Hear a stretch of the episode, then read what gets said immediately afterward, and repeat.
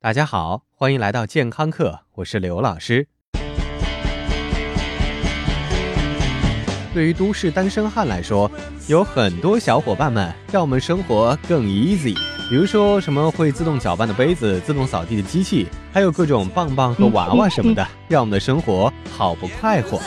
当然，厨房里也有很多能工巧匠，比如说刘老师就买过一大袋速冻玉米胡萝卜粒，不仅可以做沙拉，还可以做蛋炒饭等等等等。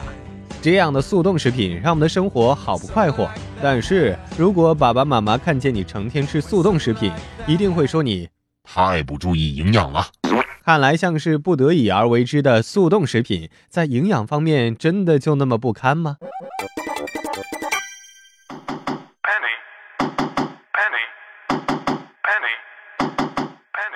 对于像 Shell 的那种死理性派来说，水果蔬菜从摘下、运输到销售，最后到达消费者手中，在有光照、氧气、温度的自然条件下，营养是在不断流失的。如果你想要吃最新鲜、最营养的苹果，我们还是建议大家直接去树林子里摘。这也让我们理解了那些爱往树林子里蹦跶的小伙伴们，原来他们是去补充营养的呀。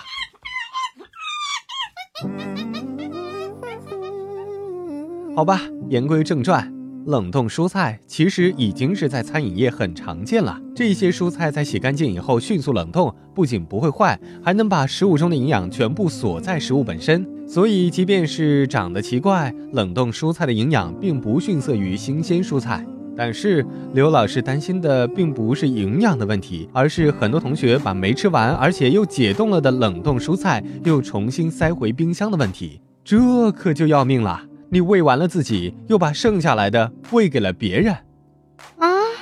老师，老师，你说喂给了谁呀？细菌。先来说一说什么是速冻。咱们上小学那会儿就知道了，水在结成冰以后，体积会变大，所以速冻就是为了不让体积变大，要不然得花更多运输的钱了。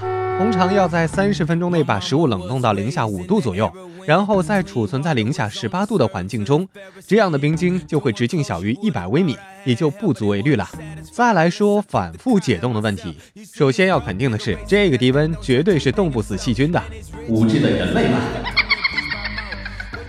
当一坨零下十八度的带鱼升温到室温，随着温度和水活度的升高，各种可以导致食物变质的化学反应都逐渐加速。本来处于冬眠状态的细菌，也像迎来春天一样纷纷苏醒。你猜，细菌们醒来第一眼看到的是什么情景？由于形成的冰晶太小，冷冻过程中细胞膜被冰晶破坏，解冻以后，细胞液都流了出来。对于细菌来说，那无异于一个快要饿晕的人突然看到喷香诱人的水煮肉片和泛着油光的烤鸡腿。而且，古人说过“保暖思淫欲”呀。这句话对细菌也不例外。更可怕的是，细菌的繁殖可是呈指数级增长的。常温下，只要短短几个小时，就能让这坨带鱼中的细菌数量翻上好几倍。如果你吃不完，再把带鱼冻进冰箱，家用冰箱的冷冻那简直弱爆了。细菌会很开心地展开攻势，享受大餐。然后你再把这坨鱼吃进肚子，结果很有可能就是上吐下泻的享受了。正所谓成也速冻，败也速冻。速冻产生的超小冰晶弄破了动植物的细胞，不仅容易滋生细菌，而且口感也变得非常牵强。最后，刘老师特地从大厨那边弄了点小秘方来。大厨说了，如果你想吃口感稍好的冷冻食品，就用蒸锅解冻它们吧，而且一定不要着急，慢工出细活嘛。如果你没有时间，可以把冷冻蔬菜放在碗里。再浅浅的弄一点水，用微波炉解冻，那也行啊。最后，希望各位单身汉们尽情享受冷冻食品吧。